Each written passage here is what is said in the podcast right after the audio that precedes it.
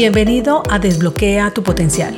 Mi nombre es Andrea Galindo, coach ejecutiva y en este espacio quiero brindarte información de coaching, emprendimiento, crecimiento personal y profesional, liderazgo, herramientas y un poco más para acompañarte a potenciar tus habilidades y llevar tu vida y negocio a otro nivel. Quédate que comenzamos.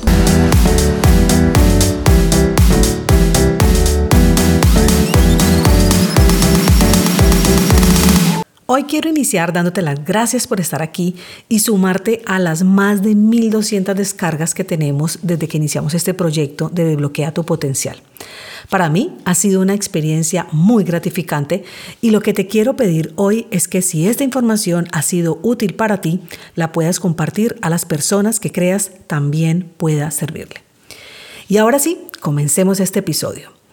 El título de hoy es Tu pasado no condiciona tu futuro y es una frase con la que hago la apertura de algunas de las conferencias que realizo porque generalmente utilizas una rutina para tu día a día y no es que esté mal que tengas una rutina, solo que hay momentos en los que debemos ser conscientes si hay algo que pudiéramos hacer diferente y mejor. Lo bueno de la rutina es que con la práctica ya todo lo haces supremamente fácil y casi sin pensarlo porque ya lo has grabado en tu cerebro. Aunque también hay secuencias no muy agradables que igualmente has grabado y que te pueden ocasionar inconvenientes en tu vida. Por eso es muy importante entender cómo funciona tu cerebro y lo que se ha logrado encontrar es que está dividido en tres partes. El primero, llamado cerebro reptiliano o instintivo, es con el que actúas, es donde está grabado todo lo que has aprendido hasta el momento y es el que te hace realizar las cosas sin pensarlo, pues ya tiene ese paso a paso lo que se debe realizar en cada situación conocida. Por ejemplo, cuando aprendes a conducir un carro, al inicio estás pendiente de los cambios, en qué momento debe frenar, poner la direccional y cuando yo lo haces tantas veces, se graba la rutina en esa parte del cerebro y ya no tienes que pensarlo, simplemente actúas. Eso es lo que hace, por ejemplo, que un borracho llegue a su casa y al otro día se pregunte cómo pudo haber pasado eso. Y es porque ya esa rutina de regreso a casa se grabó con todos los pasos requeridos para llegar a ese destino. En este caso es favorable porque facilita la vida y se gasta menos energía.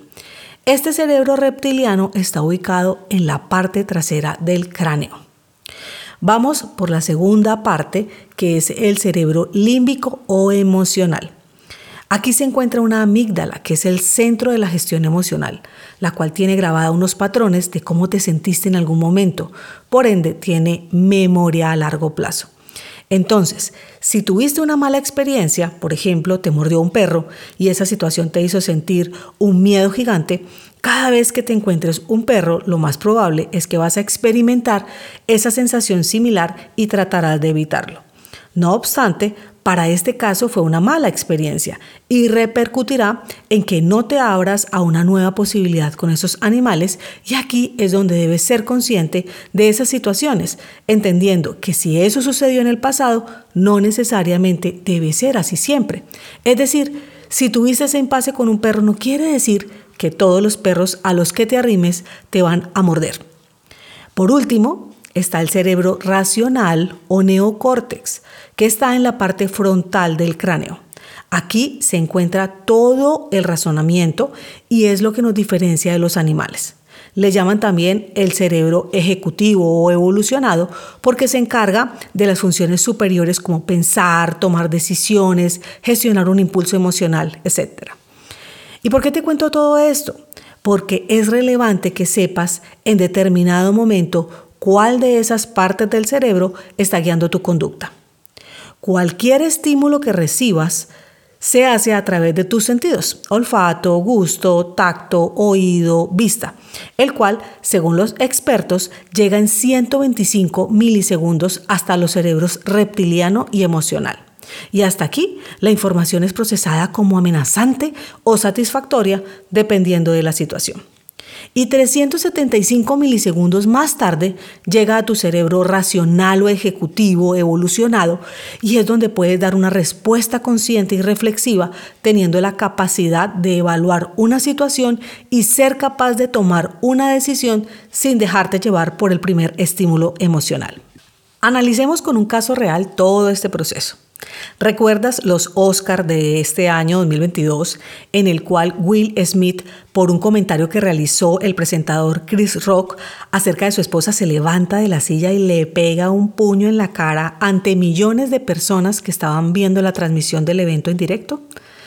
Esto sucedió porque la información ingresó a su primera parte del cerebro, el reptiliano, luego al límbico emocional y no esperó a que esta información llegara hasta su cerebro racional o ejecutivo, por lo que realizó este acto bochornoso, que de seguro unos minutos más tarde tuvo que haberse arrepentido porque el que reacciona pierde. Grábate esto. A todos nos ha pasado alguna vez, ¿verdad? Por eso, la invitación de hoy es que cada vez que suceda una situación que te saque de casillas, donde sientas enojo, rabia, no reacciones inmediatamente. Espera a que la información se procese hasta la última parte de tu cerebro y te llevará a tomar decisiones más acertadas. Está el otro lado con otro ejemplo real. Dani Alves, jugador de fútbol, estaba en un partido con el Barcelona de repente, estando cerca de la gradería, le tiran un banano y él lo toma, lo pela y se lo come, siguiendo el juego como si nada. Luego del partido lo entrevistan y le preguntan qué pensó cuando le tiraron el banano. Y él dice, potasio. Así que no se dejó afectar por ese acontecimiento que pudo haberlo pensado como humillante, racista y haberlo bloqueado para seguir su juego. Fue un acto de gestión emocional. Pensar esto te puede ayudar. Imagínate que la información entra a tu cerebro con toda la velocidad de un Ferrari, sin embargo tiene frenos de un Ford. Así que es solo esperar y no tendrás que arrepentirte de los actos que realices y puedes actuar como Dani Alves en vez de como lo hizo Will Smith. Un recurso que puedes usar es respirar para oxigenar tu cerebro y esperar a que el viaje de la información llegue hasta su final. También Puedes salir a caminar, conectar con la naturaleza, cantar, tomar agua, mientras das un poco de tiempo para procesar el acontecimiento. Practica todos los días y con el tiempo verás cómo cada vez eres menos reactivo porque se van formando nuevos caminos neurológicos. Lo que has realizado por años no tiene por qué seguir siendo así, y menos si no te hace crecer. Así que hoy tienes el poder de elegir lo mejor para tu vida. Yo lo elegí para mi vida con excelentes resultados y por eso te lo comparto. Y hasta aquí este episodio patrocinado por Conecta Coaching Group. Si deseas información de nuestros servicios, ingresa a www.conectacg.com. Hasta la próxima semana. Chao, chao.